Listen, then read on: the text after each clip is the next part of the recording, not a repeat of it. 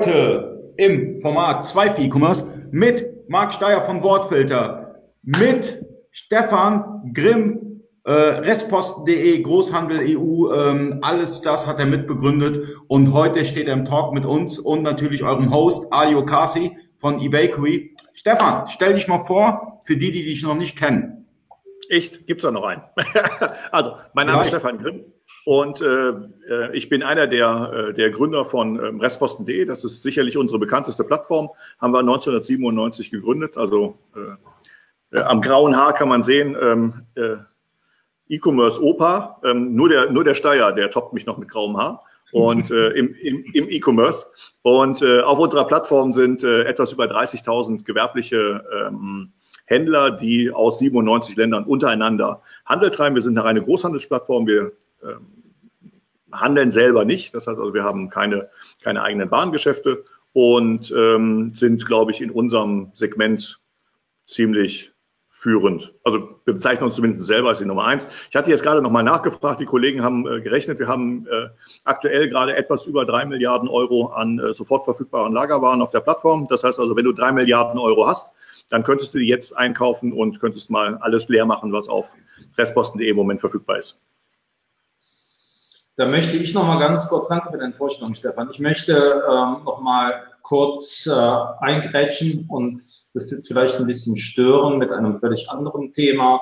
Ähm, ich finde es erschreckend, dass in den letzten Wochen immer mehr und häufiger in meiner Timeline, auch in meiner Facebook-Gruppe, auch in der E-Commerce-Szene, menschenverachtende, fremdenfeindliche und äh, ja, sehr schlimme Postings und Meinungen äh, aufgetaucht sind. Hier machen wir ganz klares Statement dazu. Ich stelle mich dagegen, ich bin nicht leise, ich bin laut. Wer also der Meinung sein muss, schlechte Inhalte zu verteilen, der kann damit rechnen, dass ich noch schneller den Knopf in meiner Gruppe, in den Gruppen, wo ich Einfluss habe, finde, diesen rauszuschmeißen. Rechter, rechtes Gedankengut menschenverachtende Haltungen, die haben im E-Commerce nichts zu suchen. Und ich möchte für mich selbst hier auch ein klares Zeichen setzen. Und es würde mich freuen, wenn viele sich dem anschließen. Ich finde es wichtig und ich werde nicht leise sein. Und ich fände es großartig, wenn viele dem folgen würden. Felix Beilharz hat einen wunderschönen Post äh, diese Woche mit verbunden mit einer Spendenaktion ähm, initiiert. Fand ich richtig großartig. Ich habe gespendet. Und er hat das sehr schön ausgedrückt. Da, wo Dinge schiefgehen, da, wo jemand, egal wer es ist, sich kriminell und gegen unsere Gesetze verhält, der hat auch bestraft zu werden. Punkt aus Ende. Ganz klares Statement. Aber eins darf es nicht geben. Ein Generalverdacht gegen irgendwelche Menschen, Gruppen da stehe ich gegen und da stelle ich mich auch gegen. Und ähm, da möchte ich für mich eine klare Haltung zeigen und eine klare Kante. Bin ich als Kölner gewohnt, ich muss mich ständig gegen die Düsseldorfer wehren, aber nein, Spaß beiseite. Ähm, als Kölner bin ich deshalb gewohnt, weil wir es schon sehr früh gemacht haben, Arschstuhl, auseinander, damals von äh, Wolfgang Nieding äh, initiiert. Ähm, dann nochmal zur Erinnerung. Also, sorry für den Exkurs. Ich hoffe, ich habe euch damit nicht gelangweilt. Und es würde mich freuen, wenn ihr meiner Idee folgt. Super. Danke, Marc. Ähm, ich fange jetzt an mit der ersten Frage an dich, Stefan. Ähm, ich habe jetzt Lust, Online-Händler zu werden. Kann der äh, Handel mit Restposten für mich interessant sein? Äh, auf jeden Fall kann der Handel mit Restposten für dich interessant sein. Ich glaube, was die, äh, was die meisten, was die meisten Händler falsch verstehen, ist, dass sie, wenn sie zum Beispiel auf unserer Plattform äh, gucken, dass sie glauben, sie müssten Restpostenhändler werden. Das äh, ist aber eigentlich gar nicht die Zielsetzung, sondern man sollte dort Händler sein in dem, in dem Warensegment, in dem man sich auskennt und sollte dann schauen, dass man halt ein paar Artikel zum richtig Kasse machen, sich dazu kauft ähm, und seine, sein normales Handelsgeschäft und seine, seine Marge dann mit ein paar Artikeln halt dann ähm, aufbessert und äh, versucht eben grau darüber dann halt den, den Unterschied zu machen. Ein schönes Beispiel von mir ist immer äh, der Händler, der äh, Kochmesser zum Beispiel äh, verkauft und dann auf restposten.de zum Beispiel äh, Schneidebretter kauft für, für äh, ganz wenig Geld und dann halt ein Bundle daraus macht und äh, dann halt so ein Bundle zum Beispiel auf Ebay oder auf Amazon weiterverkauft. Und was aber natürlich auch geht, ist, dass man halt ähm, zum Beispiel Textilien, äh, Fashion äh, und solche Artikel als Überhänge kauft. Dabei braucht man halt auf jeden Fall immer Reichweite. Das heißt also, solche Sachen stationär zu verkaufen ist fast unmöglich. So einen großen Schlüssel normalerweise ist bei, ich habe wenig kleine Größen, viele mittlere Größen, wenig große Größen. Und bei Posten ist es genau andersrum. Die mittleren Größen, die sich gut verkaufen, die sind alle weg. Und dann habe ich viel kleine und viel große. Und dafür brauche ich immer Reichweite. Wenn ich irgendwie in Pusemuckel ein Geschäft in einer B-Lage oder sowas habe, in der Fußgängerzone, da kommen nicht so viele Leute, um das, äh, um das abzuverkaufen. Und ähm, dementsprechend, also ähm, Posten sind perfekt geeignet normalerweise für ähm, Online-Händler. Und dann der Wort Rest, also unter Restposten stellt sich jeder was anderes vor. Wir haben Warenüberhänge, die der Anbieter aus irgendwelchen Gründen nicht über seine klassischen Vertriebskanäle verkaufen will und er bietet sie preisreduziert an. Das heißt also, wir sind am Ende sowas wie ein, wie ein Outlet Center für, ähm, für ähm, Händler, die Artikel für den Wiederverkauf suchen. Und ähm, genau dafür kann man uns benutzen. Und dafür muss man aber halt auch den Arsch hochkriegen und mal zu dem einen oder anderen Lieferanten hinfahren. Ähm, weil die meisten Deals, neun von zehn, wenn nicht sogar 95 äh, von 100, werden bei uns außerhalb der Plattform abgewickelt. Das heißt also, ich sehe die direkten Kontaktdaten des Anbieters, ich sehe den Posten, ich sehe die Adidas-Schuhe, ich sehe, was weiß ich, ähm, irgendwelche Markenartikel, ich sehe Schneidebretter, was auch immer. Ich sehe die Kontaktdaten des Anbieters und dann direkt anrufen und Details besprechen. Ja, die Frage ist ja die, wenn ich jetzt, meine, was, was mich ein bisschen irritiert ist, es wird so unglaublich gehypt, äh, starte, kaufe auf AliExpress, importiere aus China und die Händler stehen vor unfassbar großen Hürden. Ich verstehe nicht, warum ihr als Restpostenplattform nicht eine Alternative anbietet und diese in gleicher Art und Weise auch den Händlern aufzeigt. Denn in meinen Augen seid ihr nicht nur für kleine Starter eine Lösung, sondern auch in der Tat für Händler, die schon einen Kicken ähm, größer sind, die einfach in wettbewerblichen Situationen sich befinden, die aber durchaus definierte Sortimente haben. Ich habe jetzt nicht den Eindruck, dass es viele gibt, ähm, die sich dort, ähm, die sich dort halt auch mit dem, mit der, mit der Position Restposten oder mit dem, mit dem Thema Restposten beschäftigen. Finde ich schade. Warum bringt ihr da nicht drauf auf? Also die, ähm, also wir sind ja medial relativ präsent. Wir sind seit 20 Jahren da. Äh, ich denke, in der in der Handelsbranche kennen uns sehr sehr viele. Ähm, was halt natürlich ein Thema ist, ist, dass viele halt äh, gerne ihre Private Labels äh, positionieren wollen, dass viele importieren wollen und ähm, dass äh, dieser Weg insbesondere aus äh, Unkenntnis der, ähm, der, der Themen Produktmanagement, Produktsicherheit, ähm, Patente und so weiter und so fort, äh, CE-Konformitätsprüfungen halt einfach ähm, gedacht wird, ich kaufe irgendwo in Asien ein, kriege die Ware und ähm, dann, dann ist es gut. Aber ähm, dass europäisch Sourcen irgendwann mal ähm, unsexy geworden ist, das hat die, das hat die E-Commerce-Branche sich sozusagen selber ähm, äh, zuzugestehen. Also wir, wir sind wie ständige Mühlen am, am Rad und, ähm, und äh, kommunizieren über unsere Plattform, über unsere äh, Fanpage, ähm, äh, über Vorträge und so weiter und so fort. Halt immer, dass man halt es auch nochmal anders machen kann, um Artikel zu sourcen und äh, Kasse zu machen. Und ähm, wenn du findest, dass wir da nicht präsent genug sind, dann ist das auf jeden Fall ein guter Hinweis. Dann müssen wir gucken, dass wir da noch präsenter werden. Ähm, aber äh, wir geben uns Mühe, dass wir halt genau so erkannt werden halt europäisch zu sourcen bringt unglaublich viele Vorteile. Auf der anderen Seite ist natürlich, wenn ich jetzt eine Insolvenz kaufe, ähm, die werden auch äh, über uns äh, angeboten, dann source ich zwar europäisch, habe aber trotzdem keinen Rückgriff auf den, auf den Verkäufer, weil es den im Zweifel nicht mehr gibt. Ähm, also auch im Postenhandel gibt es natürlich dann äh, nochmal eigene Herausforderungen. Aber ähm, ganz grundsätzlich, gerade für kleinere Händler, äh, sagen wir immer, dass es fast unmöglich ist, ähm, rechtssicher zu importieren. Das machen wir jetzt auch auf der E-Commerce Arena. Da haben wir wieder den, äh, den äh, Kaspar Terhorst von äh, Product IP. Den haben wir ähm, eine Stunde auf der, auf der, auf der Bühne. Äh, und der erzählt über CE-Konformität und über die, über die Herausforderungen, die halt der Händler hat. Ja, aber, äh, aber Entschuldigung, äh, aber äh, Stefan, es wäre doch eigentlich wesentlich wichtiger, aktiv ähm, deine Produkte vorzustellen und den Händlern einmal Use Cases vorzustellen. Ich meine, das ist doch gerade das, was die ähm, ganzen Kursanbieter und die Damen und Herren aus der Get Quick Rich Community tun. Im Grunde genommen erzählst du, okay, wir haben Restposten, schön. Aber anstatt dass du mal ein, ähm, Use Case oder Use Cases regelmäßig spielst, ich finde es schade. Also, weil ich, ich denke, das ist genau der Ansatz, der, der notwendig ist, damit Händler halt verstehen, dass du ähm, großartige Produkte hast und großartige Chancen bietest. Meine ja, das ist, aber die meisten Händler wollen ja gar nicht publiziert werden, sondern also gerade im Einkauf ist halt, ist halt immer noch so eine gewisse Maß an Wettbewerbssituation. Und äh, viele Händler wollen eben genau mit ihrer Einkaufsquelle, mit dem Produkt, mit dem sie halt jetzt ordentlich Marge gemacht haben, äh, den Artikel, den sie halt jetzt irgendwie besonders günstig eingekauft haben, eben nicht visibel werden, sondern die möchten die Sachen über unsere Plattform kaufen, möchten die in ihrem Lager vereinnahmen und möchten dann heimlich still und leise ihren Reibach machen.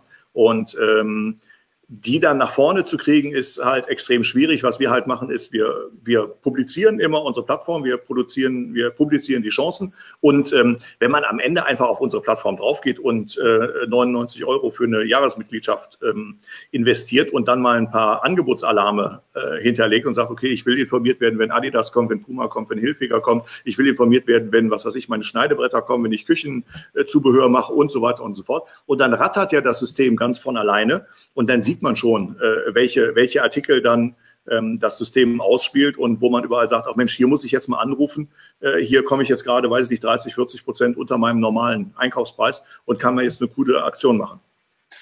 Du hast jetzt einen Case angesprochen, sprich, ich ähm, vervollständige mein Sortiment mit Artikeln, die ich eh schon handle, nur zu einem günstigeren Preis. Ich kann aber auch ja mein komplettes Businessmodell auf Westposten aufbauen. Und das kann man auch. Noch einmal, ich vermisse ganz einfach, dass du Cases bringst. Warum postest du nicht einmal im Monat einen Artikel, den du einfach mal durchkalkulierst, durchdarstellst und sagst, hey, wenn ihr den kauft, würdet ihr am Ende des äh, Tages diesen Reibach machen. Wir, wir, wir haben genau das jetzt gerade, ähm, wir haben uns da ein bisschen inspirieren lassen von der, äh, von der Lidl-Werbung die, ähm, ich glaube, den, den, den Vorwerk äh, Teekocher, ich muss vorsichtig sein, meine Frau liebt Vorwerk, nicht, dass ich jetzt gleich hier was geflogen kommt, ähm, die den Vorwerk Teekocher für 498 Euro irgendwie äh, auf einem Bild hatten, im, im schwarzen Bereich und im weißen Bereich dann ihren eigenen Teekocher für 14,95. Und ähm, das äh, haben wir durchexerziert und ähm, da sind wir auch dabei, dass wir halt es gibt jede Woche Montag ähm, gibt's, äh, zehn Produktempfehlungen unserer Angebotsredaktion und da sind zehn Artikel drin, mit denen man immer Reibach macht. Und äh, den muss man sich, den muss man sich nur angucken, äh, den Newsletter, und dann hat man schon Artikel, die einen äh, inspirieren. Und ähm, wir haben dann halt geguckt, ob man jetzt irgendwie, was weiß ich, den Artikel auf Amazon einfach abbilden kann, weil da gibt es wieder Probleme mit den Bildrechten und so weiter und so fort. Wir, wir sind aber dran, wir machen da jetzt irgendwie demnächst irgendwie, also wir hatten jetzt gedacht, dass wir wochentlich mal so zwei, drei Artikel rausstellen, wo wir einfach sagen, das kostet der jetzt gerade auf restposten.de und so könnte man ihn zum Beispiel auf Amazon oder auf eBay verkaufen. eBay ist natürlich ganz hervorragend geeignet zum Verkauf. Ich würde sagen, Amazon ist geeignet zum Verkauf. Aus folgendem Grund. Wenn ich jetzt einen Restposten einkaufe und habe die ERN-Codes, kann ich mich einfach dranhängen. Wenn ich aber ähm, die Produktdaten nicht habe und muss jetzt die Bilder irgendwie besorgen, Beschreibung, allem drum und dran, ist es doch viel schwieriger auf eBay zu verkaufen als auf Amazon. Das mag richtig sein. Äh, bei dem einen oder anderen äh, Posten, den du einkaufst, hast du aber das Problem, dass du zum Beispiel die Ware neutralisieren musst. Ne? Das heißt also, du hast zwar einen ERN-Code, ähm, insbesondere bei Textilien, bei Fashion und so weiter und so fort. Du darfst es aber unter dem Markennamen eigentlich gar nicht verkaufen, sondern musst es halt unter einem anderen Namen verkaufen. Und ähm, also es gibt, da gibt es ganz viele unterschiedliche Varianten. Wenn du jetzt natürlich, äh, was weiß ich, einen Posten mit Adidas-Schuhen kaufst und hast jetzt, was weiß ich, 1500 Paar ähm, und äh, suchst dir dann einfach das Modell raus und äh, äh, schmeißt das dann einfach auf Amazon drauf und gehst in die Buybox und macht halt einfach mal 30 Prozent billiger. Dann geht es natürlich sehr leicht, ja. Ich denke mir, dass Ali da mit Sicherheit äh, recht hat. Ich meine, gerade dann, wenn du halt eben keine Einschränkung hast hinsichtlich ähm, der ähm, Markenaussagenverwendung oder der Markenverwendung, dann ist es da, da die recht, da ist natürlich ähm, Amazon ein besserer Ort als eBay, zumindest noch. Ich meine, eBay ähm, hat ja in Teilen schon das äh, produktbasierte Listing begonnen. Das heißt, da kann man dann halt schon durchaus im Vorfeld einmal prüfen, welche Listings ähm, oder welche Produkte ähm, geeignet sind. Aber Ali hat hier eine, eine, eine grundsätzliche Problematik bei Restposten äh, thematisiert. Es gibt halt auch Posten, die bestehen nicht aus einer Artikelnummer, die bestehen aus vielen Artikelnummern und pro Artikelnummern hast du eine geringe Stückzahl. Und ich glaube, Teilweise dass eins. im Zweifelsfalle eins. Und ich glaube, hierfür müssen Händler auch eine Lösung finden, wie sie schnell diese Produkte ähm, tatsächlich listen können. Also ich halte nichts von diesen Überraschungsboxen, die du ja auch immer mal wieder auf deiner Plattform hast. Ähm, die finde ich einfach nur schlecht. Ähm, aber äh, dem Grunde genommen nach ähm, denke ich mir, ist das mit Sicherheit auch einer der Hausaufgaben, die die äh, Händler für sich lösen müssen, wenn sie äh, gezielt mit Restposten handeln. Aber bei den Überraschungsboxen muss ich direkt mal reinschrägen. Ähm, wenn du jetzt äh, eine ähm, ungeprüfte Retouren Haushalts äh, kaufst, dann ist das, würde ich sagen, ähm, das, ist, das, das sind Retourpaletten, was weiß ich, von Amazon äh, oder von irgendeinem anderen äh, Versandhändler oder Überhänge von, von, von Discountern oder sowas. Äh, das ist extrem schwierig. Da kann gebrauchte Ware dabei sein, da kann defekte Ware dabei sein, da kann neue Ware dabei sein. Ähm, das kann erst ein Toaster sein, dann kann es eine, äh, eine kleine Mikrowelle sein, dann kann es ein Teekocher oder Wasserkocher oder sonst irgendwas sein. Also diese, diese Posten sind tatsächlich schwierig, weil ganz oft eben äh, Elektroartikel dann auf Funktionen geprüft werden müssen.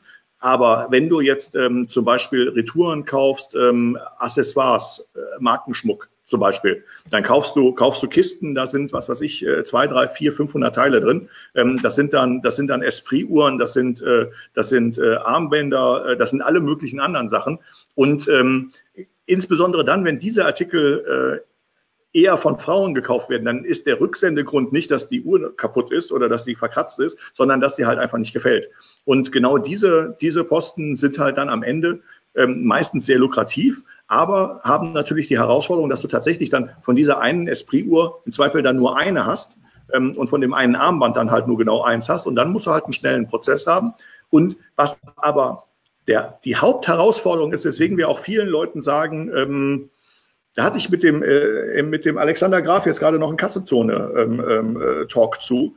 Ähm, wenn du Postenhändler werden willst, also wenn du nicht mehr dein Sortiment nur ergänzen willst, sondern du willst wirklich Postenhändler sein, dann brauchst du dieses Killer-Gen im Einkauf. Du musst den Arsch hochkriegen, du musst mega hart einkaufen können und du musst freies Kapital haben. Wenn da dann tatsächlich der Posten ist mit den 5000 Schneidebrettern und du weißt, die verkaufe ich jetzt in den nee, der nächsten äh, drei, vier Monate, dann musst du diese 5000 Bretter kaufen, dann musst du diese, weiß ich nicht, 10.000 äh, Uhren kaufen, dann musst du 20.000 irgendwas anderes kaufen. Und die musst du sofort bezahlen, dann kriegst du die ans Lager und dann machst du eben genau ähm, diese, äh, diese Vorteile. Aber gerade das, was viele Händler äh, gewohnt sind, dass man sich an einen Artikel rantestet, dass man mal ein, zwei, drei, vier Kartons äh, ähm, ausprobiert, dass man den mal bestellt, dass man den mal an, äh, ähm, versucht irgendwie ins Listing zu setzen und dann mal sieht, was man verkauft und dann bestellt man nach. Das gibt's nicht. Entweder ich bestelle den Posten, dann habe ich ihn und dann macht mir auch kein anderer den Preis kaputt oder es macht jemand anders ähm, der war dann halt einfach schneller. Also da gilt einfach, die Besten äh, bekommen, also die Schnellsten bekommen die besten Posten. Und ähm, man muss aber ein ganz bestimmter Typus von Einkäufer sein. Ich darf nicht so ein Disponent sein, sondern ich muss tatsächlich, ich muss bretthart kalkulieren, ich muss bretthart verhandeln, ich muss den, äh, den Verkäufer nochmal durchnudeln, äh, bis dass der Arzt kommt. Und äh, von 20 Postenangeboten kaufe ich vielleicht eins, aber das macht dann wenigstens richtig Spaß. Aber dafür muss ich ein Typ sein und muss mich halt irgendwie heute mit, äh, mit Ledergürteln, morgen mit Toastern und übermorgen mit Damenschuhen auskennen. Soweit bin ich bei dir, ähm, Stefan, dem Grunde genommen nach. Aber ähm, ich glaube ganz ehrlich, wenn ich einen Posten sehe, sollte ich im Vorfeld einfach mich mit guten Tools ausgestattet haben, dass ich in der Lage bin, anhand von klaren Bedarfszahlen ähm, und auch Verkaufszahlen zu ermitteln, wie gut ein Produkt geht. Dann brauche ich nicht ähm, der Killer zu sein, der so ein bisschen aus dem Bauch heraus handelt. Ich gehe davon aus, oder ich bin der festen Überzeugung, dass äh, du auf der einen Seite entweder mit viel Erfahrung den Restposten äh, einkaufen kannst, wenn du dich in der Branche auskennst. Das kennen die wenigsten, weil du halt wirklich heute ähm, Rasenmäher, morgen Gürtel und dann, was weiß ich, Zelte handelst. Genau. Ich glaube ganz einfach, dass du einfach nur gute Research-Tools brauchst, wo du Marktplätze verstehen kannst, wo du ähm, Bedürfnisse erkennen kannst. Und ich glaube, dass das ein Punkt ist, ähm, der unerwähnt bleibt. Ja, aber beim Research, also wir haben, äh, wir haben äh, damals, ähm, hatten wir das mal mit, mit, mit eBay äh, gemacht. Ähm, äh, wie hieß denn diese Marktanalyse von eBay noch? Ähm, saßen in den in Kanada, glaube ich, ähm, Therapie. Therapie. Genau, ja. richtig, Therapie, genau. Da hatten wir das, da hatten wir, da hatten wir das, da hatten wir die Produkte gegen Therapie-Daten gespielt. Und da hast du aber schon das Problem, dass du, was weiß ich, da hast du einen SAT-Receiver und da bist du aber in der Vorjahres, im Vorjahresmodell.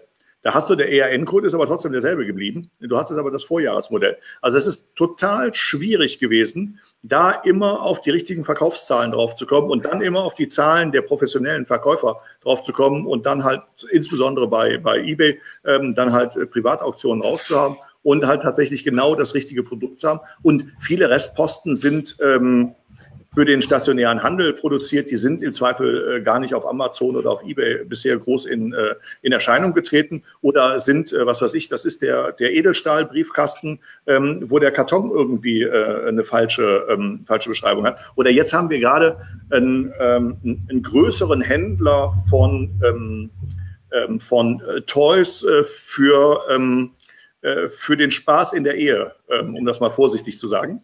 Ähm, ähm, kann sich jetzt jeder darunter vorstellen, was das, was das Mein Sextoys, Dildos. Also, äh, was, was auch immer du da äh, kennst, äh, genau. Und ähm, da gibt es halt äh, diverse Geräte, die sind halt, ähm, die sind innerhalb des Verpackungsprozesses, haben die ähm, eine kleine Delle am Karton bekommen und werden dann ausgesondert und dürfen halt einfach in den normalen Vertrieb nicht mehr rein. Die werden dann in, in, in Kisten gepackt ähm, dann wird die Kiste voll gemacht. Dann haben wir dann irgendwann mal einen Palettenkarton. Ähm, der ist äh, 80, 1,20, 1,60 hoch und der ist voll. So, und die werden dann verkauft als 1B-Ware mit einem extrem starken Rabatt. Da gibt es dann im Zweifel einfach nur noch eine Excel-Tabelle ähm, äh, dazu. Und dann weißt du halt, das ist eine Mischpalette. Das ist alles neu. Das Einzige, was mit der Ware passiert, ist, dass im Außenkarton irgendwo eine kleine Beule ist, die zu groß ist, als dass der Händler nach seinem eigenen Verständnis sagt, jetzt kann ich es noch an den Kunden rausschicken. Die Ware ist aber top ähm, und geht gut und du hast riesige Rabatte und da kannst du vorher nicht researchen. Da sagst du einfach, da gibt es jetzt einen Sattelzug von und dann sagst du, okay, ich kaufe den Sattel. So, die, aber die Stefan, sind meine. Gehen wir mal davon aus, ich habe einen guten Einkäufer, also ich habe einen Agenten, der für mich einkauft, ja, dann habe ich die Ware gerade bei Elektronik ist es doch so, dass ich äh, äh, ein paar Mitarbeiter benötige, die die ganzen Produkte einmal prüfen. Ja, beispielsweise ich hole mir jetzt ähm, Navigationsgeräte. Ja, habe jetzt ein Bündel von der Navigationsgeräte. Ich muss erstmal testen, funktionieren die denn auch? Ähm, sind die auf Werkseinstellungen zurückgesetzt worden? Das heißt, man muss ja auch ein gewisses Invest reinbringen. Genau. Ja, ja, also klar, man muss ein richtig, und du musst ja überhaupt erstmal ein Prüfprogramm haben. Ne? Also bei einem, ganz ehrlich, bei einem Radiowecker für, für 4,95 ist die Frage, kann ich da tatsächlich noch eine Arbeitsstunde reinstecken, ähm, damit dann halt irgendwie ich am Ende weiß, äh, vielleicht geht die Uhr vor, vielleicht geht die Uhr nach, vielleicht funktioniert Snooze nicht. Ähm, das ist ja, das ist ja auch einer der Gründe, warum dann halt am Ende ähm, ein großer Aufschrei da ist, wenn irgendwie äh, Amazon-Paletten im Zweifel in irgendeiner Presse landen, ähm, weil es halt einfach dann ab irgendeinem ganz bestimmten Punkt für ganz bestimmte Produktgruppen ähm, professionell aufgebaut fast keinen Sinn mehr macht, ähm, äh, die Ware zu überprüfen, um sie dann halt irgendwie verkehrsfähig wieder in den, äh, in den Bereich reinzubringen. Und Viele gucken irgendwie, die wollen irgendwie, was weiß ich, die möchten natürlich am liebsten gerne ein iPhone irgendwie äh, mit 40 Prozent Rabatt auf den Listenpreis kaufen. Ähm, aber genau das sind eben genau die Leute, die halt irgendwie das Buch irgendwie, wie werde ich mit drei Tagen, äh, nee, mit drei Stunden Arbeit in der Woche mhm. äh, reich. So, ähm, das funktioniert nicht. Also solche, solche Sachen sind, sind in der Regel äh, nicht dafür geeignet, um als Posten äh, verkauft zu werden. Ähm, eine Kaffeetasse bringt viel mehr. Da ist äh, der, der Händler hat eine blaue Kaffeetasse bestellt, die ist aber dann am Ende aus China äh, in der, in der, in der Qualitätsprüfung ist nicht richtig hingeguckt worden, dann hat die einen leichten Türkisstich. So, dann ist die Ware neu, die Ware ist, im, ist noch nie im, im Verkehr gewesen und dann habe ich einen Sattelzug oder zwei oder drei Sattelzüge, türkise Kaffeetassen. So, und das sind die Posten, die ich kaufen muss. Das sind die Dinger, die sind 1a, die hat jemand anderes in irgendwo beworben, äh, in einer anderen Art und Weise, aber der Kunde, der das nicht weiß, der, der sieht diese leicht türkise Kaffeetasse und ist total zufrieden damit. Und das sind die Posten, die sich richtig lohnen. Eine Frage an Marc, die ich jetzt habe. Beispielsweise habe ich jetzt, ähm, nehmen wir mal das Navigationsgerät, ja, und es ist nicht mehr neu, sondern es, ist ein, es hat einen anderen Zustand. Du weißt selber, Marc, es gibt bei eBay und auf Amazon sehr viele Zustände woher soll ich als Laie letztendlich wissen, ist es jetzt neu wie gebraucht, neu wie, äh, wie, wie B-Ware oder wie auch immer? Woher soll ich das denn wissen? Wie kann ich herausfinden, was ist letztendlich, welcher Zustand entspricht meiner Ware? Gut, ich meine, ähm, zum einen kann die Stefan antworten, äh, kann, kann die Frage Stefan auch beantworten. Es kommt halt auf den Zustand der Ware, auf den tatsächlichen Zustand der Ware an. Und darüber hinaus bin ich tatsächlich in der Lage, ähm, den Zustand auch auszukommentieren. Das heißt, ich bin bei meinem Listing-Prozess in der Lage, äh, neu andere einzugeben und dann bin ich in der Lage, noch einen Text dazu anzugeben. Das heißt, ich kann exakt definieren bei eBay, in welchem Zustand die Ware ist. Dann, Oder bei Amazon ein Bild. Bitte? Bei Amazon kannst du auch ein Bild hinterlegen. Bei Amazon kannst du ein Bild hinterlegen, aber Achtung, es hat gerade vom ähm, Landgericht oder vom ähm, Oberlandesgericht München ein Urteil gegen Amazon gegeben, dass die äh, Kennzeichnung von gebrauchter Ware bei Amazon nicht ausreichend ist. Und zwar hatte doch die Verbraucherzentrale äh, geklagt. Das gilt äh, zu beachten. Ähm, dafür ist ehrlich gesagt in meinen Augen eBay der bessere Marktplatz. Ich würde aber nochmal den Bogen gerne zurückschlagen wollen ähm, zu gerade gemischten Waren aus Insolvenzen. Ich glaube ganz ehrlich, die großen Posten kommen weniger vor und sind auch schwieriger zu handeln, gerade für den kleineren und mittleren Händler, der man eben nicht drei, vier Sachlezüge abnehmen kann. Das ist dann schon eher was für größere Händler, ähm, die darüber lachen, wenn sie dann mal ähm, eben 100.000, 70.000, 80.000, was auch immer auf den Tisch des Herren legen müssen. Wenn wir uns aber so im, im, im Bereich zwischen 3.000 und 10.000 Euro bewegen, denke ich mir, sind wir recht häufig in dem, in dem gemischtwaren, in dem gemischtwaren Sortiment. Und ähm, da ist nämlich die Frage, wie kannst du denn, Stefan, die, deine eigenen Einspeiser, das heißt die Verkäufer, ähm, unterstützen, ausreichend und gute Produktdaten zu liefern? Ja, die Produktdaten sind immer natürlich dasselbe, dasselbe Problem. Ganz oft haben eben genau die Restpostenaufkäufer vom äh, Hersteller oder vom Händler eben genau überhaupt null Support und bekommen am besten möglich überhaupt gar keine Produktdaten zur Verfügung gestellt, sondern ähm, der Hersteller möchte dann halt, dass der Posten weg ist ähm, und äh, dass äh, der möglichst heimlich still und leise verkauft wird. Wir haben jetzt äh, zwei Punkte. Also einmal geht es um die Warenzustände. Die Warenzustände sind für uns das Wichtigste. Ähm, der, der, denn erst der Preis in Kombination mit dem Warenzustand äh, zeigt, ist es ein guter Posten oder ist es ein schlechter Posten. Ähm, und da ist es halt einfach so, wir haben 13 Warenzustände von 1A-Ware ähm, bis hin zu geprüft defekt. Und ähm, dafür gibt's, das ist unsere Bibel sozusagen, und äh, da gibt's äh, eine ganz genaue Anleitung bei uns im, äh, im System über die Warenzustände. Erstmal eine Definition, äh, wie ist jeder Warenzustand ähm, auszulegen, und dann gibt's äh, zu jedem Warenzustand dann entsprechende ähm, Beispiele, ähm, an, anhand derer das dann äh, plastisch beschrieben wird. Wenn ich jetzt, hatten wir jetzt gerade, ähm, hatten wir Silikonkleber von einem, von einem, von einem markenhaften, vom Markenhersteller, und ähm, der hatte aber ein verkürztes MHD. Das heißt also, die Mindesthaltbarkeits- bzw. die Restverwendungszeit für das Produkt waren verkürzt und der wollte die als 1A-Ware einstellen. Habe ich gesagt, nein, 1A-Ware heißt 1A-Ware wie neu produziert. Die Ware steht aber schon ein Jahr bei dir im Lager. Ähm, es gibt eine Verpackungsumstellung äh, und dementsprechend musst du die als B-Ware verkaufen und du musst reinschreiben, Achtung, MHD ist verkürzt. So, ähm, das ist das eine. Und das zweite ist Produktdaten. Produktdaten sind immer ganz mies ähm, die Händler, die sich Mühe geben, die äh, Produkte tatsächlich manuell äh, bei uns einzustellen und die Produktangebote manuell dann halt nochmal zu beschreiben. Die haben meistens bessere Texte, aber ähm, ganz oft geht es über, was weiß ich, Handschuh, Damen, äh, Zwölfer sortiert, äh, Leder mit äh, Textil und dann ein Bild dazu. Ähm, da geht es kaum drüber hinaus. Ähm, und ähm, ich warte auf den Tag, wo es äh, da mal durch den ganzen Prozess durchgehend ähm, schöne Produktdaten gibt. Ähm, an dem Stand sind wir aber noch lange nicht. Liegt das eher an deiner Plattform, dass du die nicht abfragst, oder liegt das äh, an der Handelsmentalität ähm, deiner, deiner, äh, deiner Händler, die bei dir Ware einlisten? Ähm, das liegt vor allem an der Handelsmentalität oder an der Stützung des, des, der Handelsmentalität. Äh, die, die meisten, die Posten verkaufen, also es gibt ja immer einen, einen Ursprung der Ware der irgendwann mal in einen normalen äh, Kanal dann reingehen sollte, dann hat das aus irgendwelchen Gründen nicht geklappt. Die Ware geht dann sozusagen in den Graumarkt rein. Das heißt also, alle Sachen, die bei uns verkauft werden, das ist ja prinzipiell der Graumarkt. Und der Graumarkt ist nicht gewollt. Wir haben ganz viele Markenrechtler äh, bzw. Markenhersteller, äh, die die Produkte bei uns, die auf der Plattform sind, dann irgendwie ähm, sagen, ja, das ist eine Markenfälschung, der Preis kann gar nicht sein, bitte deaktivieren Sie den Artikel und so weiter und so fort. Wir wollen unseren Markennamen hier nicht sehen. Ähm, das, ist, äh, äh, das, ist, das ist die ganz normale Tagespraxis und da sagen wir immer, das interessiert uns gar nicht. Entweder sagst du uns, warum das ein Plagiat sein soll oder ansonsten bleibt der Artikel live.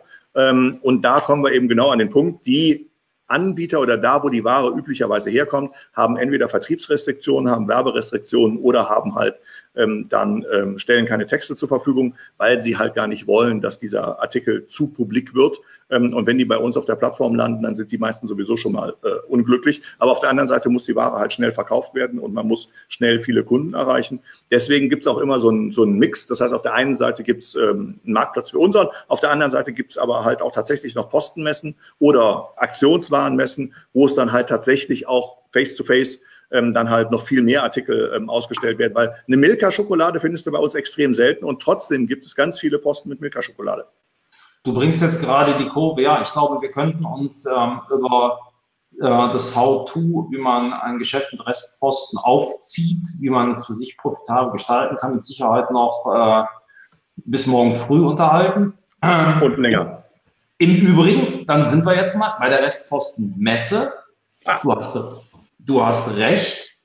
Ähm, ich vermisse in der Tat einen Vortrag, den du den geneigten Händlern bietest, um zu erklären, wie kann man mit Restposten reich werden. Wäre das nicht jeden dritten Tag? Das, das, ist, das, ist die, das, ist der, das ist der Vortrag, der am dritten Tag läuft. Da habe ich meiner Kollegin den Vortritt gelassen. Ähm, äh, aber es kann auch durchaus sein, dass, äh, dass ich äh, den Vortrag selber halte. Das ist der, also richtig Kasse machen mit, äh, mit Posten. Das ist der, der Vortrag, den ich, ähm, den ich am dritten Tag äh, bei uns in der Arena halte. Ähm, und das ist auch der äh, Vortrag, den ich dann gerne ähm, bei Afterbuy eine Woche später nochmal noch mal halte. Ähm, wo es dann halt einfach, das ist natürlich dann keine Restpostenmesse, sondern es ist eine E-Commerce-Messe ähm, äh, und äh, wo ich dann halt den Leuten nochmal erzähle, äh, auf was sie denn halt äh, speziell ähm, achten sollen. Aber gerade bei der Messe ist es halt auch tatsächlich so, dass es da so viele Drogerieartikelhändler gibt, so viele ähm, Textiliten, so viele ähm, äh, Schuhhändler, so viele ähm, Lebensmittelhändler, äh, die Buitoni und äh, Darf und Dash und weiß ich nicht, was alles verkaufen in, in Mengen, äh, die man sich gar nicht vorstellen kann, ähm, dass es irgendwelche Menschen gibt, die so schnell und so häufig und mit so viel Intensität Verpackungen umstellen, äh, Düfte aktualisieren und so weiter und so fort. Und da gibt es riesige Mengen, aber die sind dann zum Beispiel wieder nichts für den E-Commerce. Das heißt, also dafür brauche ich tatsächlich einen klassischen stationären Handel. Diese Sachen darf ich in der Regel nicht äh, bewerben. Und dann stelle ich mir da mal ein paar Paletten äh, Waschmittel, äh, ähm, Duschzeugs und so weiter und so fort rein und bin immer 30, 40 Prozent billiger als, äh, als ein Drogerieartikelmarkt, habe aber immer noch äh, Marge dran. Ähm, meine Frage wäre jetzt die, ähm, Stefan, welche fünf Verhandlungstipps kannst du denn den E-Commerce-Händler mitgeben, die die IAB besuchen und die im Prinzip einen Schnapp machen wollen? Was müssen sie können, was sollten sie können? Also, erstens, sie müssen Geld haben. Geh da nicht mit 1000 Euro hin und versuch irgendwelche Posten zu kaufen. Das funktioniert nicht. Zweitens, sei dir gewahr, in welchen Modellen und mit welchen ähm, Produkten du dich auskennst. Ich wäre ein ganz beschissener Einkäufer für Damenschuhe, weil ich nicht wüsste, wohin ich gucken muss, um zu erkennen, was ist an diesem Produkt eventuell der Haken. Zweitens, drittens, geh zu den kleinen Ständen und nicht zu den großen. Wenn ich auf einer Messe bin, dann bin ich auf einer Messe nicht, um Kaffee zu trinken, bin ich auf einer Messe, um irgendwie mit den Leuten rumzuschwätzen und um Networking zu machen. Das kann ich irgendwie abends bei der Party machen. Messe heißt, ich muss die Aussteller besuchen. Und dann gehe ich auch zu den kleinen Ausstellern, vor allem zu den ausländischen Ausstellern, weil die nämlich häufig dann Ware haben, die bei uns auf dem Markt noch gar nicht so durchgenudelt wird und die unter Umständen Ware haben, die nicht fünf andere gleichzeitig kaufen, weil auch mit einem Posten kann ich im Zweifel in der Buybox dann wieder mit anderen dann halt in Wettbewerb kommen. Das heißt also, die kleineren ausländischen ähm, Stände, die kleineren Stände, die ganz unscheinbar sind, da darf ich auf gar keinen Fall dran vorbeigehen. Ich muss dahin, ich muss den Arsch hochkriegen und als letztes, ich muss verhandeln wie ein Kesselflicker, ganz ehrlich. Also ähm, wer, wer findet, dass ein Teppichhandel irgendwie, dass da irgendwie gefeilscht wird, der war noch nie auf einer richtigen Postenmesse. So, und nach dem besten Posten kommt ein noch besserer Posten. Das heißt also, wenn ich meine Preisvorstellung habe und wenn ich meine Kalkulationen im Griff haben muss, da könnten wir jetzt noch den, den, den, den, den, den Herrn Höschel, könnten wir jetzt noch hier reinholen. Ähm, der würde dann den, den, den Händlern noch mal was über Kalkulation erzählen. Ähm, das heißt also, ich muss meine Kalkulation im Griff haben, ich muss meine Vertriebskosten im Griff haben und wenn ich das Risiko eingehe, dass ich nicht irgendwie einfach nur nachdisponiere, was ich abverkauft habe, sondern wenn ich ins Risiko gehe mit dem Produkt, dann muss ich auch damit leben, dass mein Risiko unter Umständen halt tatsächlich auch mal ein negatives Risiko ist und ich irgendetwas nicht abverkaufe, ähm, aus Gründen, die ich mir vorher nicht vorgestellt habe. Das heißt also, ich muss eine ordentliche Marge haben. Und deswegen heißt es immer verhandeln, verhandeln, verhandeln. Und wenn der Preis nicht wirklich gut ist, dann gehe ich wieder. Ein Beispiel, dass ich, ähm, da war es genau, das war ein, äh, äh, auch, da habe ich auch den, habe ich auch so einen Vortrag gehalten. Da hatte ich ein Etadi-T-Shirt dabei und habe die Kunden gefragt oder die Kursteilnehmer gefragt, was würdet ihr denn jetzt für das Etadi-T-Shirt ähm, bezahlen? Etadi ist halt nicht mehr nicht mehr die die super äh, Marke natürlich und dann äh, gab es halt irgendwie 2000 Shirts ähm, äh, in Original-Lots und dann kamen dann Preise, ja, ach, dann haben die Leute geguckt, ah ja, die werden auch für 16 Euro verkauft, da werden auch welche für 17 Euro verkauft und dann wollten die drei, vier Euro für ein Shirt bezahlen. So, dann habe ich gesagt, ihr seid doch alle bekloppt. Die, diese Shirts hat der Postenhändler, der gesagt hat, ich nehme die 2000 jetzt sofort am ersten Messetag um 9.15 Uhr waren die weg, für 95 Cent geschnappt. Und der hat Reibach gemacht. So, das heißt also, es gibt genug Leute, die versuchen, am Aufbautag der Messe zur Messe zu kommen. Damit sie die Posten kaufen können, weil du eben nicht bei jedem Stand irgendwie am, am ersten Morgen sein kannst. Du gehst nicht zu spät dahin, du bist morgens dahin, du gehst zu allen kleinen ähm, Ausstellern, du lässt keinen Stand aus, du hast Geld in der Tasche, du hast deine Kalkulation im Griff und Du weißt, mit welchen Produkten du dich auskennst und mit den Produkten, mit denen du dich nicht auskennst, darauf lässt du dich nicht ein. Perfekt. Das sehe ich hundertprozentig genauso wie du. Ich habe aus dem Kfz-Teilbereich halt auch eine Menge Posten gehandelt, ähm, Stefan. Und bei mir gab es einen Leitsatz, Schnäppchen kommen und gehen.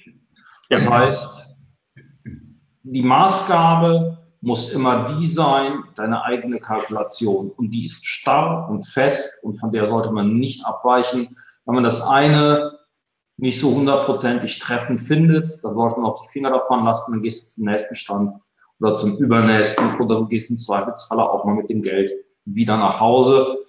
Da musst du halt Nerven haben, du musst Geduld haben und du musst insbesondere Selbstbewusstsein haben. Du musst klar sein, dass es um deinen Reibach geht.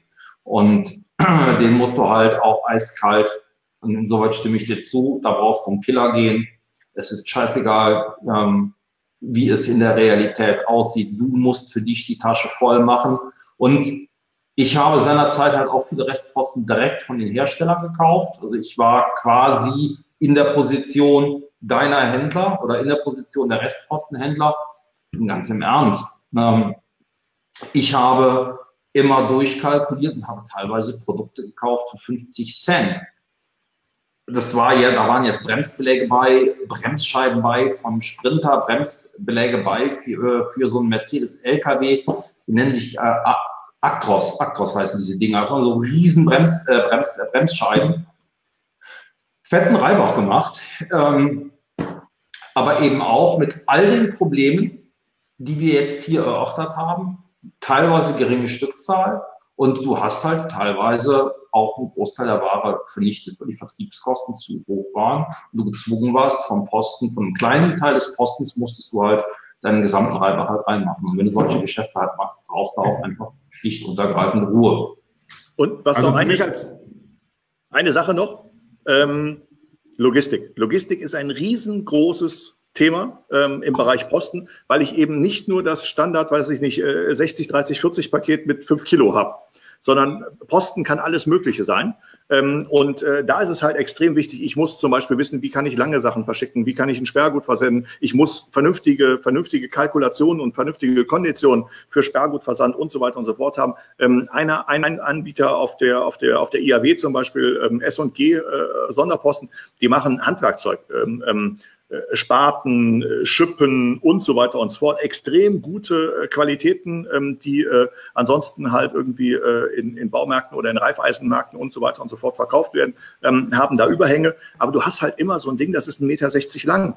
Ähm, oder das kriegst du halt nicht einfach in so ein kleines Paket versendet. Aber wenn du der bist, der das Problem gelöst bekommst, halt so ein langes Artikel, so einen langen Artikel ähm, zu verkaufen ähm, und äh, dann am Ende auch noch zu vernünftigen äh, Konditionen zu versenden, dann kannst du halt damit wirklich, wirklich, wirklich richtig Geschäft machen. Weil wenn du dann halt ähm, potent genug bist, auch mal, was weiß ich, 500 äh, Schaufeln ähm, äh, zu kaufen, dann gibt's die halt für ein paar Euro. So, und aber du musst dein Set an Logistik musst du einfach haben. Sobald du dich nur noch in diesem Standard bewegst, den jeder kann, ähm, kannst du halt äh, die geilen Posten im Zweifel halt nicht mehr machen. Und du brauchst ein Netzwerk an, äh, an äh, Dienstleistern, ähm, wie zum Beispiel Lohnverpacker und so weiter. Also ganz oft musst du halt, was weiß ich, Kartons prüfen, musst nochmal irgendwas auflegen. Du musst irgendwie im Zweifel gucken, ist eine Bedienungsanleitung drin, äh, aus welchem Grund ist die nicht drin ähm, und so weiter und so fort. Das heißt also, ähm, Lohnverpacker muss man, muss man ständig in seinem Netzwerk haben. Man muss gute Versandkonditionen haben. Man muss äh, äh, lange oder runde Sachen vernünftig versenden können. Ähm, und eben mit diesem Blumenstrauß an Möglichkeiten kann man dann halt einfach aus viel mehr Sachen dann halt irgendwie Reibach machen, die auf der Messe angeboten werden. Und dann verkaufst du halt einen Artikel richtig gut online, der halt eigentlich für einen Discounter, für eine Schippenaktion war. Also man benötigt letztendlich den Händlerführerschein, weil es ist ja ein Kreislauf, wie du schon beschrieben hast. Ja. ja, es ist ja letztendlich ein äh, Kreislauf. Oder man ja. besorgt sich Leute, die, die, die die Dinge halt gut ab, äh, die die Dinge gut können, wie beispielsweise einen guten Einkäufer, dann äh, ein vernünftiges ERP-System, die, ähm, die äh, einen vernünftigen Logistiker. Ähm, Marc, du hast schon öfters angesprochen, dass du so einen Händlerführerschein mal rausbringen möchtest, so einen Artikel. Äh, kommt da was? Mit Sicherheit vielleicht nächstes Jahr. Ich habe ähm, da ganz klar eine zeitliche Herausforderung, ja.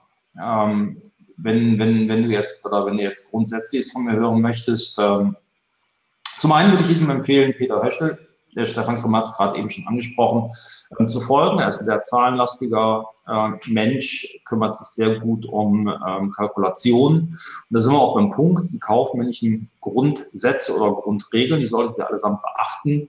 Ähm, und auch so sehr ihr der Meinung seid, dass der IHK-Beitrag ein Zwangsbeitrag ist, ähnlich wie die GEZ, nein, ist er nicht.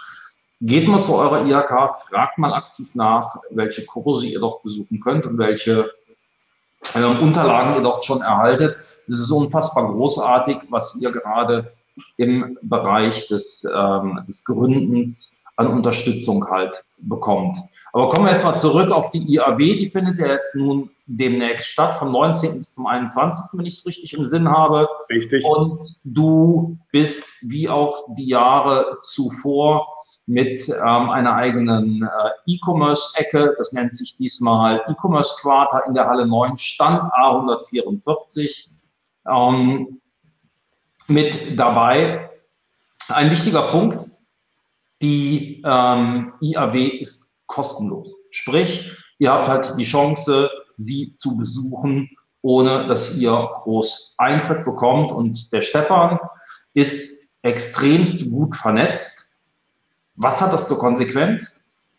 Ihr habt in der Regel eine Top-Chance, Bomben-Speaker zu hören, wo ihr normalerweise ganz viel Geld für Eintritt zahlen müsst. Also es gibt kaum eine Veranstaltung, wo zum Beispiel ein Dr. Kai Hudetz ähm, oder ein äh, Markus Forst oder aber auch ein äh, Adrian äh, ähm, Hotz da sind, die nicht. Alexander Graf hatten wir da. Alexander Graf, Alexander, Alexander Graf, ganz genau, wo ihr nicht 400, 500, teilweise mehr Eintritt zahlen müsst. Das heißt, ihr habt hier die Chance, tolle Speaker zu hören, am ersten Tag ähm, habt ihr auch das Thema eBay bespielt. Florian Rösch ist dabei von Freseo.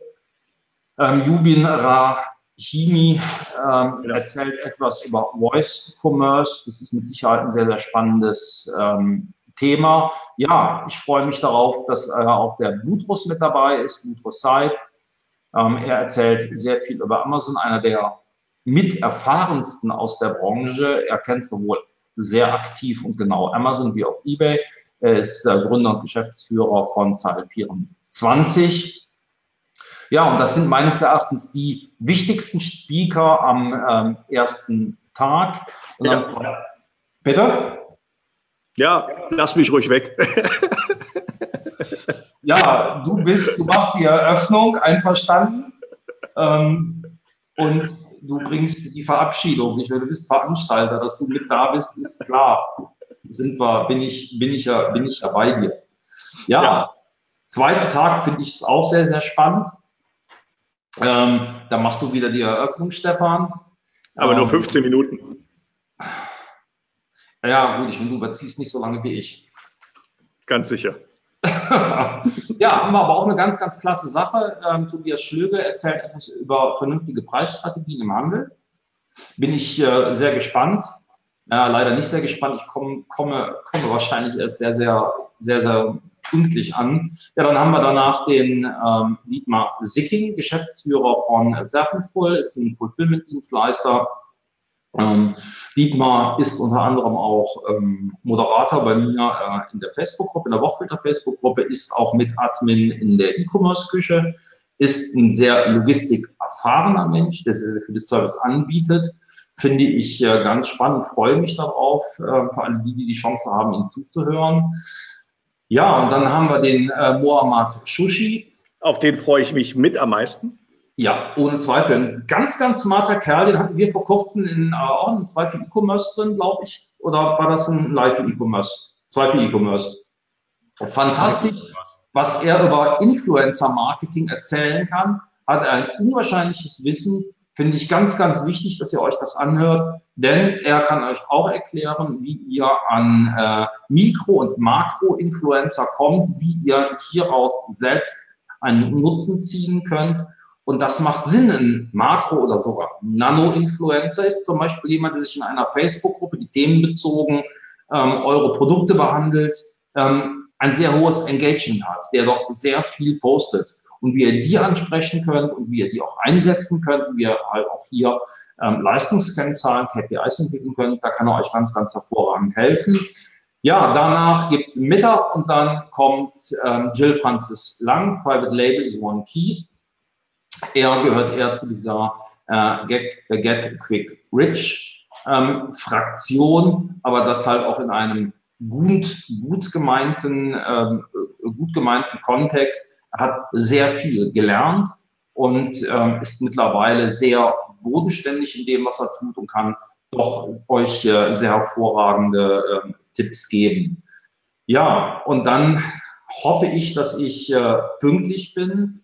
Ähm, durch Zufall hatte ich auf ähm, meinem Wort für der Hintertag drei, Talk drei Schüler kennengelernt, die mit Restposten gestartet sind, sehr erfolgreich waren.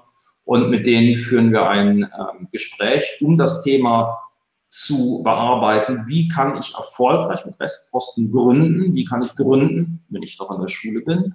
Wie kann ich auch gründen als Nebenjob? Denn ich meine, Sie machen. Wie kann ich, wie kann ich gründen, wenn mein Gründungskapital mein Taschengeld ist? Krass, ne? Ne? Also die haben mit, die haben, die haben ihr Taschengeld zusammengekratzt und haben mit ein paar hundert Euro angefangen ähm, und äh, haben dann Schritt für Schritt äh, sich äh, äh weiter vorgearbeitet. Und das ist einfach total super. Äh, ähm, Janis, Janis und Jonathan, äh, die sind, äh, die sind, äh, die sind herrlich. Ähm, und äh, dann wird's eigentlich erst spannend. Ähm, Arbeitstitel Grill den Steier.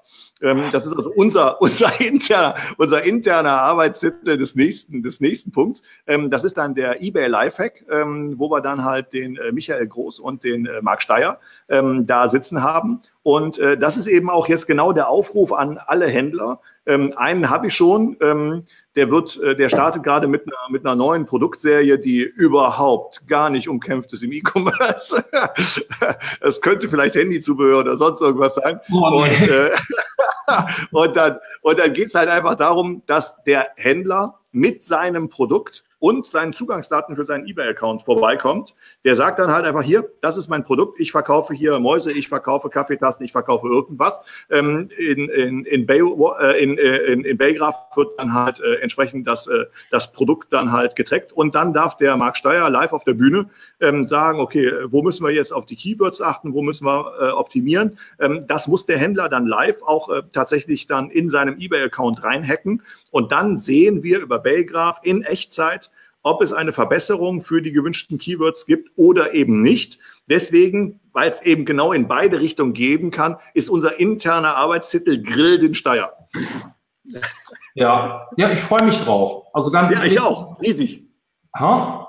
Ich freue mich da riesig drauf.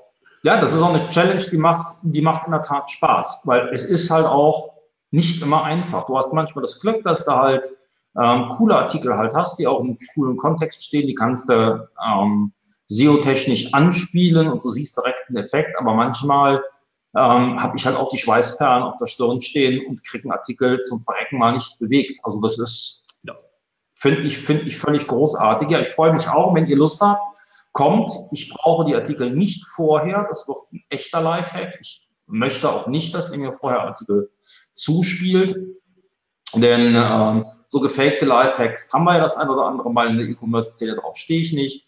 Ähm, ich glaube, ich kann zum einen durchaus eingestehen, wenn ein Artikel nicht funktioniert und wenn ich ratlos bin, das ist keine Schande. Man muss nicht immer was Kluges sagen, man kann auch einfach mal seinen Mund halten. Ähm, aber ich glaube halt auch, dass ich fit genug bin, ähm, die Artikel in den Griff zu kriegen. Und auf diese Challenge freue ich mich halt auch extremst. Also wer Lust hat, ab Viertel nach drei gibt's den, äh, gibt's den Lifehack. Und ganz ehrlich, äh, der Stefan hatte mir äh, ähm, gesteckt, dass es ihm egal ist, wie lange wir machen. Ich bin da zeitlich völlig frei und auch völlig tiefenentspannt.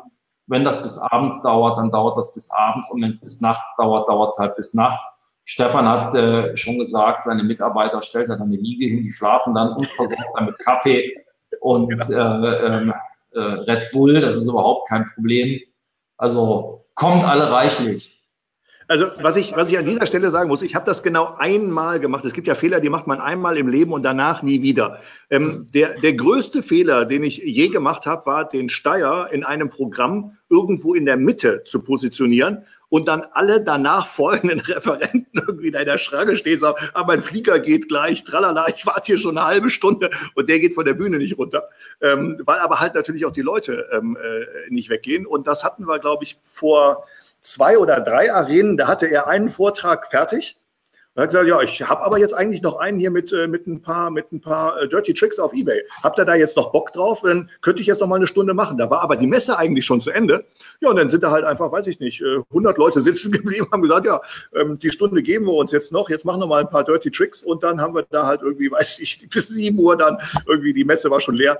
Ähm, aber die Leute saßen da und wir haben halt einfach weitergemacht. Also das ist, das, da sind wir total entspannt und da freue ich mich drauf. Das wird immer cool. Ähm, und man sieht halt auch im Feedback von den Leuten, die haben die stellen Fragen, die haben konkrete Anfragen. Ähm, und da muss ich halt auch einfach sagen, das ist, äh, das ist äh, großartig beim, beim Marc. Ähm, der rattert da nicht halt einfach irgendein Programm runter, sondern genau dann, ich laufe da in, der, in der Menge mit, mit dem Mikrofon rum und dann wird halt auch einfach nachgefragt. Und dann muss dann halt einfach mal überlegt werden, rechts, links und so weiter und so fort. Und dann gibt es da Antworten drauf. Das ist so ein Zwischending zwischen Vortrag und Workshop, ähm, ist sehr interaktiv und ich kann da nur alle, alle einladen. Und über restposten.de auf unserer Startseite gibt es einen gibt's ein, ähm, Banner mit äh, E-Commerce Arena und darauf kommt man dann halt auf unsere Landingpage und da kann man dann mit zwei Klicks ähm, sein Dreitagesticket ähm, kostenlos bestellen und äh, kommt kostenlos auf die, auf die Messe drauf, direkt neben unserer Arena. Ähm, ist eine Catering-Zone, das heißt also, da gibt's Kaffee, Getränke, äh, Würstchen, Kartoffelsalat und so weiter und so fort. Wir haben ähm, 150 Sitzplätze äh, diesmal und äh, äh, vor der Arena sind, ich glaube, 25 Meter ähm, ähm, Platz fürs Auditorium, 11 Meter breit. Ähm, das heißt also, da ist, äh, da können schon ziemlich viele Leute stehen und sich auch irgendwas anhören und Fragen stellen. Da freue ich mich drauf. Das ist immer riesig. Ja, der wichtigste Tag ist ja nicht der zweite. Der wichtigste Tag ist ja in der Tat äh, der dritte. Da kommen dann die richtig coolen Speaker und auch die richtig geilen High-Level-Themen ähm, Stefan, möchtest du was dazu sagen? Äh, ja, was ich, äh, was ich äh, am dritten Tag äh, total gut finde, ist, ähm, dass wir die Ersten sind, ähm, die, ähm, die Claudia Schlüter dazu überzeugen konnten, jetzt mal mit realen Marktdaten auszupacken. Ähm, das heißt also, es geht darum, äh, wie verkaufe ich mehr auf Marktplätzen? Ähm, und ganz viele Leute fragen sich, was können sie auf real machen? Ähm, was wirkt? Also so real SEO und so weiter und so fort. Das sind halt keine Themen, die im Moment groß gespielt werden. Und die hat aber einen Vortrag vorbereitet, wo es dann halt um Marktdaten geht, um, wo es auch um Effekte geht. Ähm, das heißt also, was kann ich ähm, an meinen Produkten machen? Welche, welche Effekte haben tatsächlich dann einen positiven ähm, Anstieg dann halt in dem, im Vertrieb zu tun? Dann kümmern wir uns um äh, Produkte. Das heißt also, das ist Product IP ist äh, das am schnellsten wachsende. Darf ich dich ähm, noch mal kurz unterbrechen, Stefan? Ja. ja? ich möchte noch was zu Real sagen.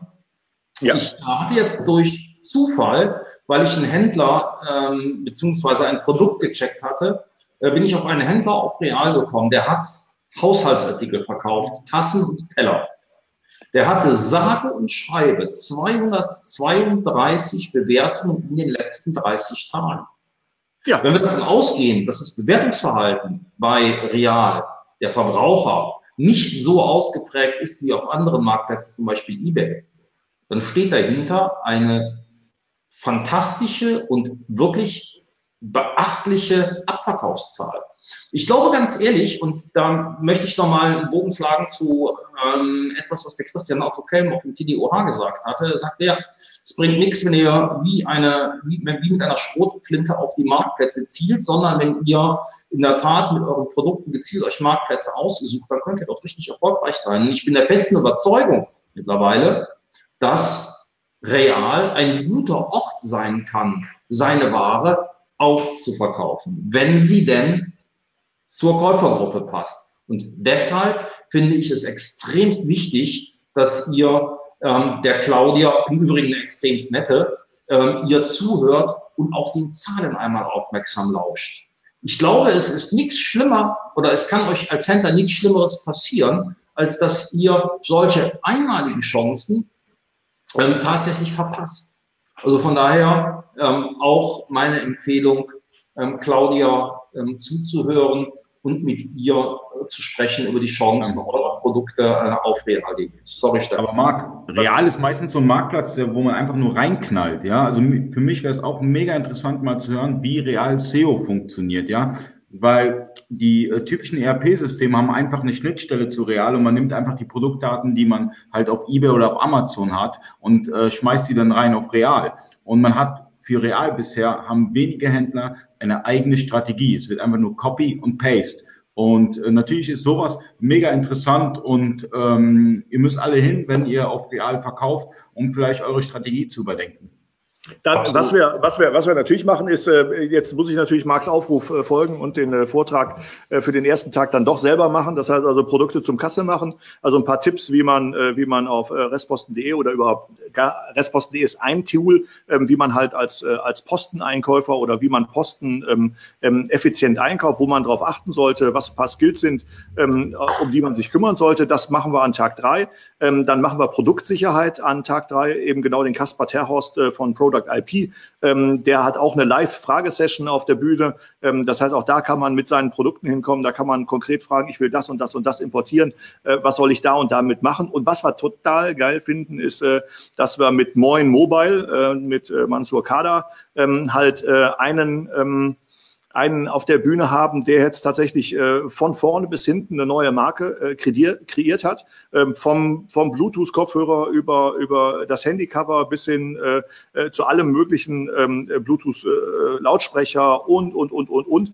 Ähm, und sich dann mit einer, mit einer sehr geil aufgebauten Marke und mit einem breiten Sortiment halt jetzt irgendwie neu in diesen Markt äh, begebt.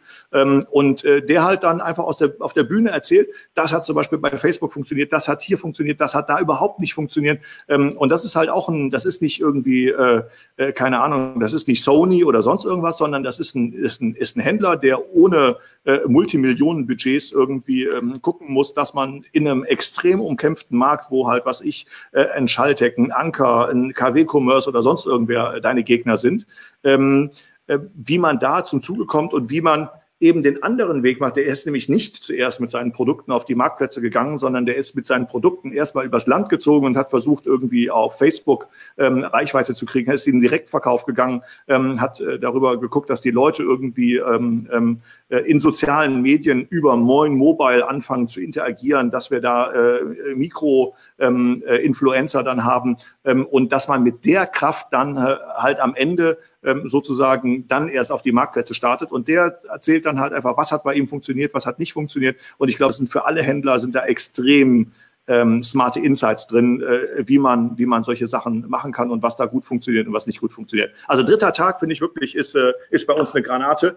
Ähm, aber da geht's wirklich, da geht's um die Sache. Es geht richtig um die Sache. Es geht nicht um übergeordnete Strategien oder sonst irgendwas, sondern es geht darum, Hands-on E-Commerce. Da soll jeder, der da sitzt, soll da rauskommen und wissen, was er morgen in seinem Business besser machen kann, um mehr zu verdienen.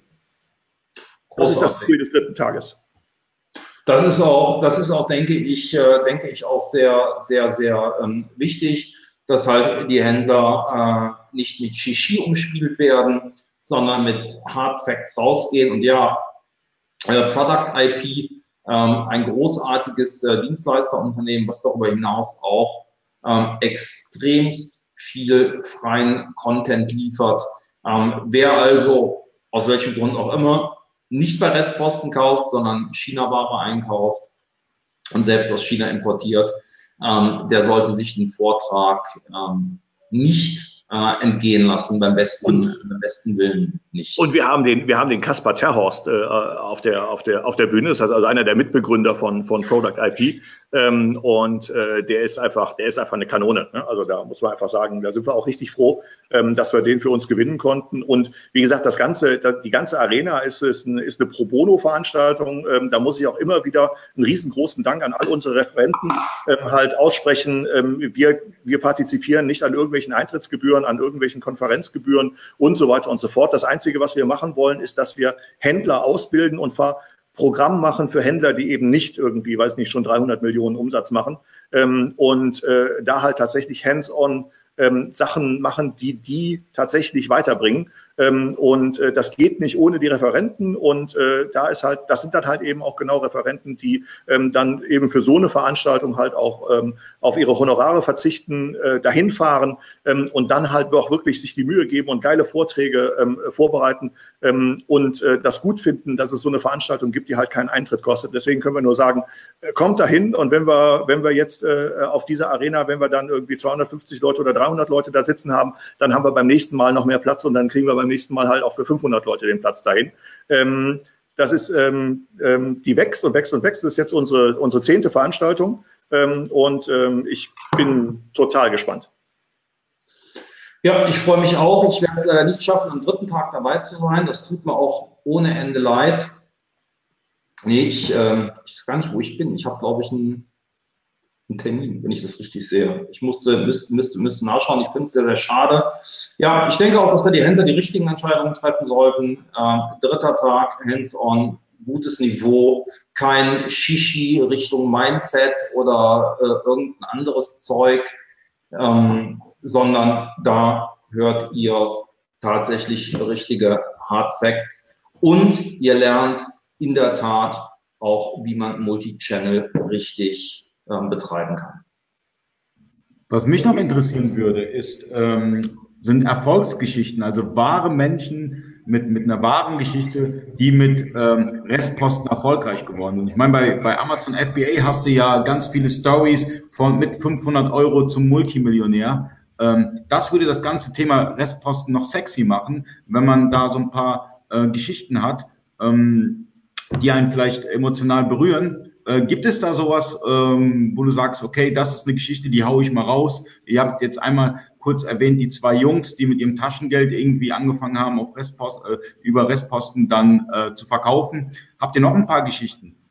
Äh, wir werden auf der, auf der Arena werden wir ähm, nicht so viele Geschichten darüber äh, machen, sondern werden da tatsächlich halt äh, eher noch diese, diese Vertriebsthemen machen. Was wir für die nächste geplant haben, da sprechen wir mit zwei ähm, größeren Postenhändlern, ähm, die dann halt einfach mal auf unsere Bühne, die wir da einladen, aber da haben wir noch, haben wir noch keine Zusage. Äh, zwei sind angefragt, äh, wo es darum geht, was ist denn das Kindergehen? Ähm, was hat die erfolgreich gemacht und da sprechen wir dann halt mit welchen, die halt wirklich riesengroße Läden dann mittlerweile haben, die dann zu den führenden in Deutschland gehören.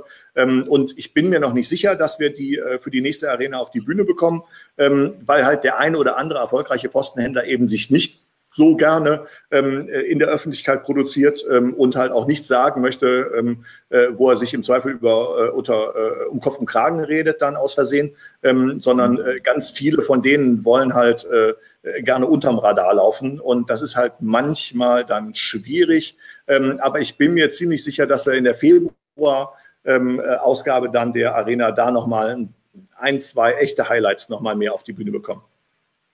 Ja, prima. Ali, also erst einmal Stefan an dich ganz, ganz herzlichen Dank. Wir sind in unserer Zeit mehr als am Ende.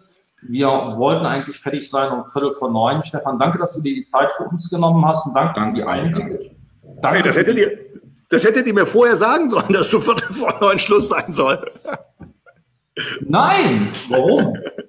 äh, das war so interessant gewesen, ich habe es einfach durchlaufen lassen, sonst mache ich immer dem Marc. Vielen, vielen, vielen Dank für die Einladung. Ich habe mich gefreut. Also wirklich, ich bin, ich bin extrem gerne. Äh, äh, ich finde euer Format super. Äh, wenn ich die Zeit habe, dann äh, stelle ich auch gerne schon mal Fragen und, äh, und äh, tipp mal was rein. Ähm, äh, die, die Zeit ist halt eine. Ich habe zwei kleine Kinder und abends um acht bringt der Papa meistens die Kinder ins Bett. Deswegen äh, geht's, geht's, geht's oft nicht. Ähm, aber ähm, wenn ich es irgendwie einrichten kann, dann bin ich natürlich auch live dabei. Leute, vielen Dank fürs Zuschauen. War wieder ein mega interessantes Thema. Ähm, ich habe gespannt zugehört. Ich denke, ihr auch. Ähm, falls ihr das Format mögt, äh, liken, teilen und äh, wir sehen uns nächsten Sonntag bei 2 für E-Commerce wieder um 20 Uhr. Vielen Dank, Stefan Grimm, vielen Dank, Marc Steyer und, und alle nach Köln kommen. Alle nach Köln kommen zur IAW-Messe, ganz, ganz wichtig. Alle kommen. Richtig. Tschüss. Ciao. Ciao.